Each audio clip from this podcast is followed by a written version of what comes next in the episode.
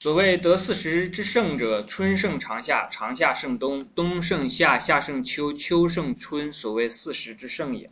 刚才我们讲过了，天地人或者讲天地和人这个外界和人的这个呃经络啊，它其实有一个对应的关系。那这样的话呢，其实建立了一个哲学系统。这个哲学系统就是说什么呢？人是天地的一部分，与天地的联系非常之紧密。这就是前面所讲的，而且讲到了说是怎么样的一个联系方式，是通过经络，然后有风邪作为一个媒介来传递。风最大的一个作用就是传媒。所谓以前讲的风马牛不相及啊，这个风其实是是指什么呢？就是指马和牛在发情的时候，所以这个风马和风牛是指发情的风、发情的马和发情的牛，所以这个风其实它有一种媒介的含义在。这个发情的马和发情的牛呢不相及，不会产生什么这个干系，因为它互相之间不相应。所以在这个地方我们看天地和人其实是有一种对应的关系，对应的关系通过风这个媒介有邪风是吧？八风发邪那就有邪风，然后呢对应到人以后呢变成了经风，这个经风呢会进入到通过经络之后呢。肯定是在经络当中呢，这个多变多形，风最大的特点就是多变，然后这个多形，到处走窜，然后这个以各种形态出来，以各种病症的这个呃这个方式出现。在这种时候呢，我们知道这个八风通过经络进入到人体之后呢，在到达了五脏之后，一旦伤及五脏呢，这个邪气就开始发病了。也还这个潜藏了一层含义是什么呢？八风发邪，以为金风在触五脏之前呢，有一个潜伏的时期。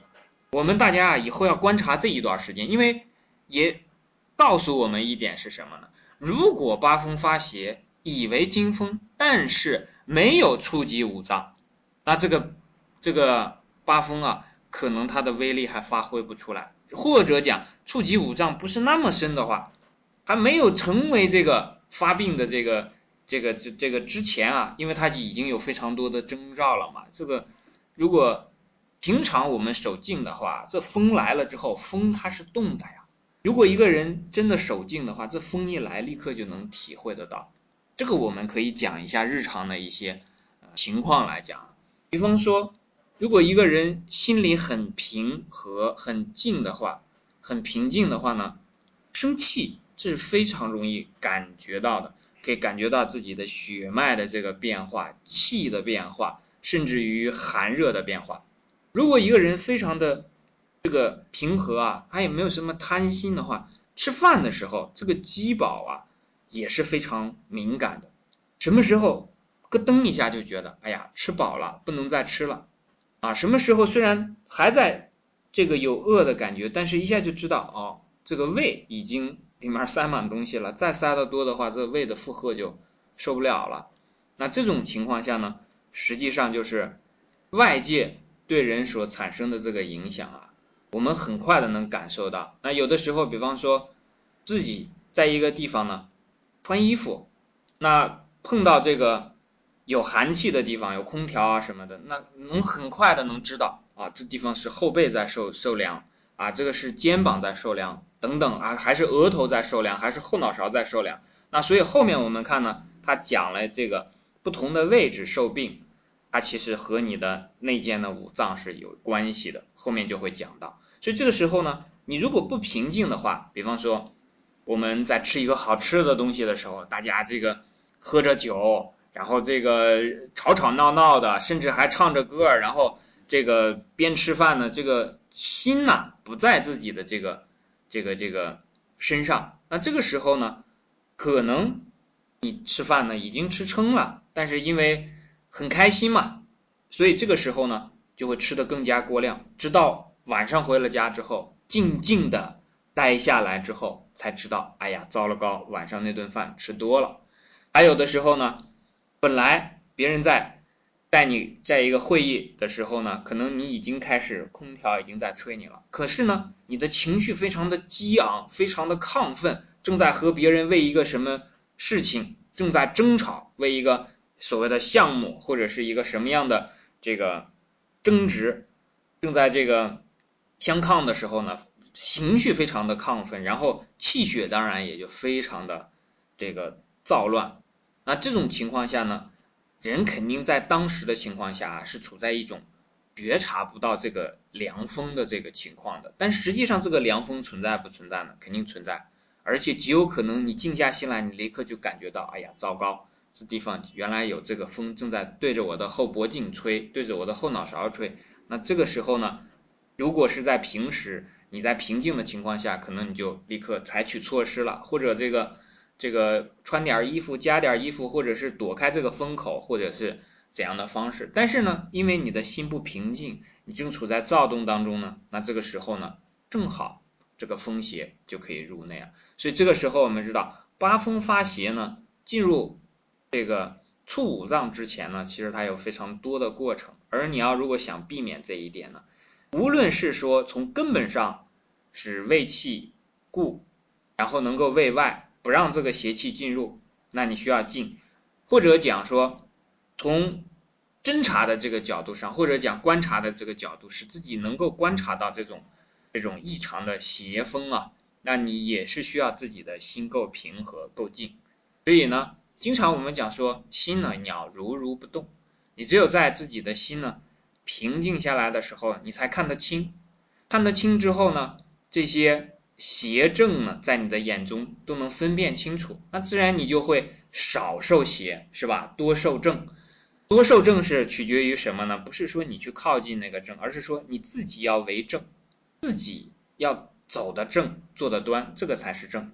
那么另外一方面，如果说真的退一万步讲，已经这个促五脏邪气发病了，如果想要把这个病赶出去的话，把这个病恢复的话，那你的这个平和还是需要的。所以归根结底，不管是在过程中，还是在最后的这个这个拼死抵抗当中，还是说最后的这个归于中和当中呢，平和中和总是少不了的。我们看这里面所谓讲的说，所谓得四时之盛者。春胜长夏，长夏胜冬。我们先讲一下什么是长夏。实际上这个里面所讲的呢，就是讲的五，不是讲的八。刚才讲的八，我们已经提过了，地上的八方，然后天空当中呢，那天地整个形成的系统有一个八的这个数在。到了五的时候呢，我们先看这里讲的长夏，其实指的是什么时间呢？在夏末秋初这一段时间。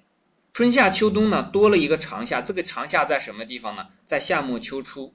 如果我们把东南西北中这样分开呢，你可以是这样来分：春天在东，夏天在南。然后这个长夏在什么位置呢？在靠西南的位置。它还有另外一种说法呢，这个长夏呢，既在中又在四方。我们一会儿来讲这一个啊，我们先把这个春在东，夏在。南，然后秋在西，冬在北，讲完。这其实在以前的五行当中讲过了，大家可以专门去搜一下那个五行的这个两个呃片段来听一下，因为五行的内容比较复杂，所以每次讲了，但是呢必须要重复，这是没有办法的。我现在我也看明白这一点了，我指望大家听一次两次把五行的东西搞清楚，这是不现实的，这是痴心妄想。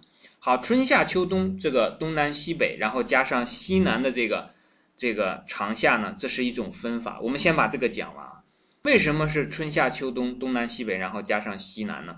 它其实是春生夏长，然后长夏是做什么呢？化生长化收藏的化，然后到了秋天就是收，到了冬天就是藏。所以这一圈转下来呢，春天树开始发芽，夏天开始长大，然后到了这个长夏的时候呢，开花了。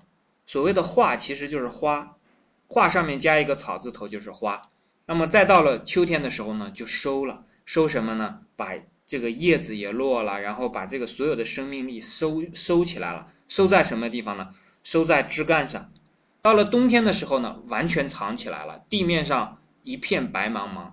如果在北方的话，就是一片原野，白雪皑皑，不见任何生物。这个时候呢，就是完全藏起来了。那这个时候大家不能较真儿啊，你不能说啊冬天谁说没有了，也有地方什么，这个就没意思了。我们所讲的这个生长化收藏呢，你去体会其中的含义。我们学习的时候呢，有时候啊去进行一种这个思辨是好的，但是先要顺着来，先要把这个全部了解完了之后，然后再去这个讲自己的那些反例啊，否则的话一讲大意，这个主体还没有讲完的时候，你就来讲反例。不管你是跟这个讲的人来讲反例，还是说你跟自己讲反例，这样很影响你的学习效率。你先把它吃下去，就像我们吃东西一样，你先把馒头吃完，然后先咽到肚子里，消化的工作啊留给脾去做。那个工作啊，那个脾的消化不是你牙齿嚼多少下，或者是你这个这个怎么样的这个这个吃的多快，吃的多慢，你的这个人为的这个方面能控制的，它是一种自行的一种功夫。好，讲完了这个春夏秋冬在四方呢，讲完了这个生长化收藏对应的呢，我们再讲一下为什么叫做说这个长夏也在中。其实这个长夏在中，我们就知道长夏其实对应的是土。刚才所讲的春在东，其实对应的就是木；夏在南，对应的就是火；秋在西，对应的就是金。然后这个冬在北，对应的其实就是这个水。然后中间有一个土。这个土我们就会明白了，它正好是在金木水火的正中央，所以中央为土。后面也会讲到这个中央为土。这中央为土呢，土有一个调剂这个金木水火的一个作用，脾胃啊它就有这个作用。吃了东西以后，本来所有的这个五味啊，辛甘酸辣这个苦进入了这个。这个人的脾胃当中呢，它自动的进行调配，什么地方缺什么，它就补什么；什么地方过了，它就直接就把这个东西就运化到这个疏泄的地方去了，就不让它再去参与了。所以这个时候呢，土有一种好像是很怎么讲呢？像这个分配者，或者讲说是一个综合的这么一个作用在。那所以这个时候呢，就又有另外一种说法，叫做土在四方。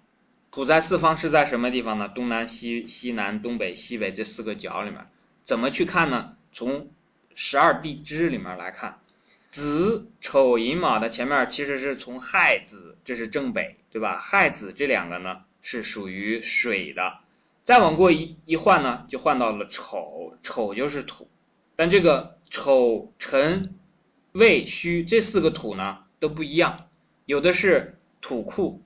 有的是呃，有的是这个水库，有的是火库，有的是金库，有的是木库。比方说辰就是水库，到了西南的时候呢，就变到了辰，而到了东南的时候就是辰位，到了西南的时候呢就是未，到了西北的时候呢就是戌，戊戌的戌。所以这个丑戌辰未这四个方位呢，是所谓的这个土在四方，土在中央呢，就是我们刚才讲的说土在中央有一个。这个运化的作用，所以这样的话呢，我们就会明白了。再看这个原来的章句，春盛长夏是什么？就是木克土嘛，春就是木嘛，长夏就是土嘛。长夏盛冬，这是什么？土克水嘛，是不是？长夏是土，然后冬是这个呃水嘛。冬盛夏，水克火嘛，夏盛秋，火克金嘛。这个秋盛春，很自然啦，金克木，所谓四时之盛也。所以这里面所讲的时空，就是时间和空间，以乃至于到人的五脏、天地人当中啊，这个时空都有这种相克的这个关系。那我们举一个例子，比方说冬盛夏，这多好理解啊，是不是？冬天非常冷，夏天非常热，那这冬可以这个盛夏，在时间上是这个样子的。实际上在病当中呢，后面也会讲到。东风生于春，病在肝，疏在镜下。那么东风是你可以理解成是东边的风了，但是这个东风呢，你其实理解成春风更好一些，这种生发的气更好一些。如果是这种生发的气在冬天，呃，在东方，在春天这个时候呢，它等于说是强强联合了。我们现在很喜欢强强联合。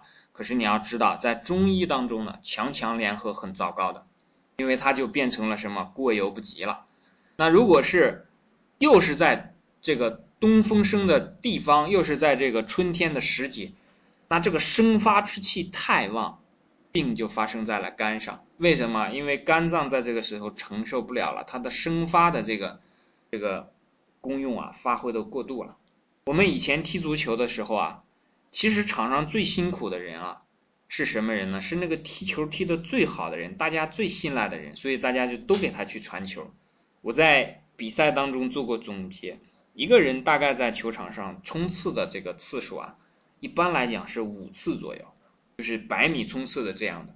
十次这就已经算极限了，到后面这个人在剩下的时间踢球，基本上就是属于一种就完全是力不从心的状态了。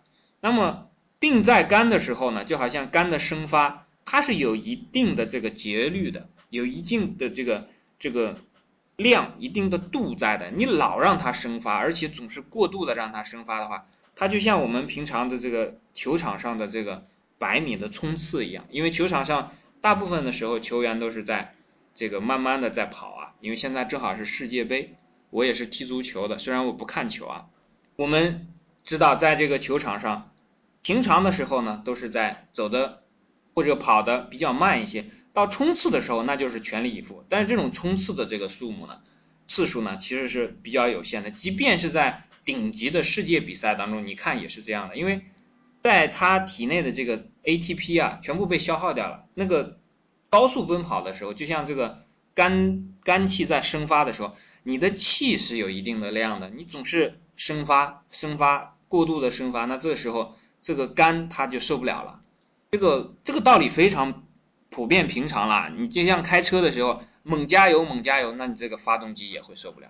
什么东西只要你用过度了，家里面一个特别特别能干的人。总是让这个人去承受所有所有的负担，那这个人也会出问题。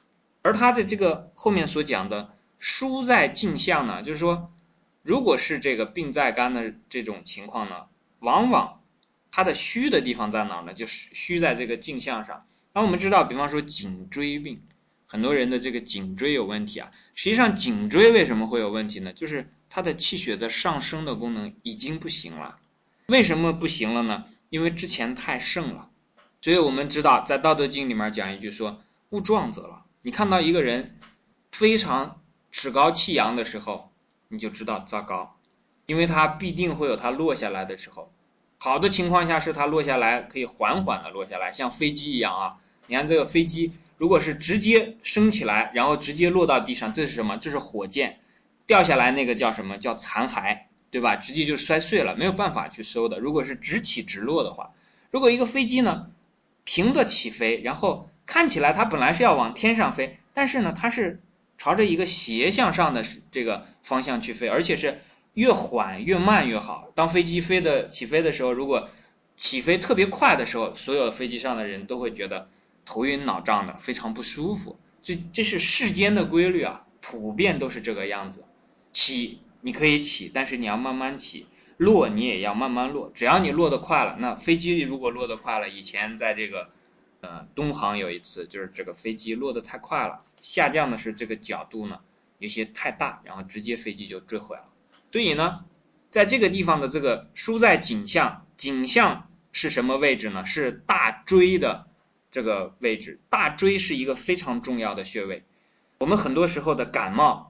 其实就可以通过这个位置治好，因为有的时候就是大椎这儿把这个生发的气给挡住了。你如果用艾灸也好，还是用热敷也好，甚至是用按摩也好，把大椎的这个气一摸，大椎是凉的，马上采取措施把这个地方搞好了，那很多的感冒就可以缓解非常多，甚至就可以完全好了。但是呢，即便是好了，你不要大意，因为这个不是根本，根本上还没有解决掉，这只是治了标。还要再去这个将养几日，慢慢的用这种什么方法呢？其实就是不用任何方法，也就是说，好好的待着，这个病自然就好了，并不是说我们一定要着意的去吃什么药，一定去采用什么样的动作，这个病才好。人体大部分的病就是好好的待着，它就可以好。其实我们平常的时候呢，身体很多时候也处在病态，但是我们不觉得，因为有的时候呢，你可能不自觉的自己。呆了一下，有的时候有的人说，啊，忽然流了一股清清的这个鼻涕啊，其实就是在之前的一段状态下人比较静，那这个鼻涕自动就把寒气排出来了。有的时候呆着呆着，忽然出了一身汗，你如果通医理的话，你就知道这都是在排病。而排病的很重要的原因，就是因为你之前有一段相对来讲比较平和的这么一个状态，那这个这个病它就自然就出来了。南风生于夏，病在心，疏在胸肋。南风在夏天，又啊，我们可以讲说，比方说在南方的时候，然后又是在这个夏天的时候，那就在全国来讲，最热的地方就是南方，是吧？那么又是在夏天，在四季来讲，最热的季节就是夏天。好，两热相加，我们回回想一下当初所讲的《四气调神大论》里面所讲的这个夏天的这个养生啊，有一句话叫做“无始至怒”。我们之前讲过怒，什么叫做怒呢？就是火上加火，然后你自己呢还没把它这个稳定住，所以这个时候呢，志就怒了。有的花呀，一砰一下长出非常多的花骨朵，好，下一步可能它很快就枯萎了，因为它承受不起这么多的这个开放。那病在心，因为心是属火的，在这个后面呢讲了一个书在胸肋，这个疏在胸肋是什么地方呢？因为我们讲夏天的时候啊，阳气就外越了，生长化收藏到这个地方呢，就生发的非常过度，所以才无始之怒。当生发的过度的时候，导致什么呢？寒气动中，寒气就会趁虚而入，因为这个时候阳气都是在外的，所以里面会很寒。大家这两天正好是夏天啊，大家可以观察一下这个季节的时候呢，尤其是到了这个月份的时候呢，湿气比较重。湿气重的时候呢，我们人体在排气的时候，你听声音可以听出来，你看舌头上的舌苔可以看出来。然后当然出汗，这个就更不用讲了，这是很很平常的事情。所以这个整个这个季节呢，它都有一个这个湿的表现，已经开始慢慢的在产生了。但是很重要的一点是什么呢？这时候其实它的脏器啊，这个里面的这个内脏其实都是处于一种相对来讲阳气外越、内里不保的这么一个状态，相对来讲是比较凉的。可是呢，我们有的时候因为热。因为它有的时候从外面的这个热呢，也会进入到里面，然后我们就来个冰棍儿，来个这个冰冻的西瓜啊，然后让它更凉，这样呢得到一种非常舒服的这个感觉。但实际上呢，在内里呢，已经有点像刚才那个说，这个东风和春在一起是吧？生发加生发，南风和夏在一起，这个过渡加过渡这种东西呢，都叠加在一起，然后我们内里又加了一个什么？本来就寒冷，然后又加了一个寒冷，这样的话呢，就会把病落下。这个病落在什么地方呢？落在胸肋的地方，因为里胸肋啊，就是指我们的五脏所在，心肝脾肺肾都在这个胸肋胸肋之间。到了西风生于秋的时候呢，同样的道理，它本来是开始收了，收的时候还有一个燥的这个作用。然后我们在这个时候呢，保护的是自己的肺，需要保护的是肺。那肺呢？它主要裸露的是在后面的这个肩背。到秋天的时候呢，因为夏天刚过，然后我们还在保持夏天的这种凉爽，但是呢，实际上这个时候呢，已经开始，比方说夏天的这个到了秋天的这个节气啊，有什么白露、霜降，这些时候呢，就表明这个整个的天气已经开始变得寒凉了。然后我们还在保持夏天的这个。这个生活的习惯啊，一般来讲，生活的习惯都是要慢半拍的。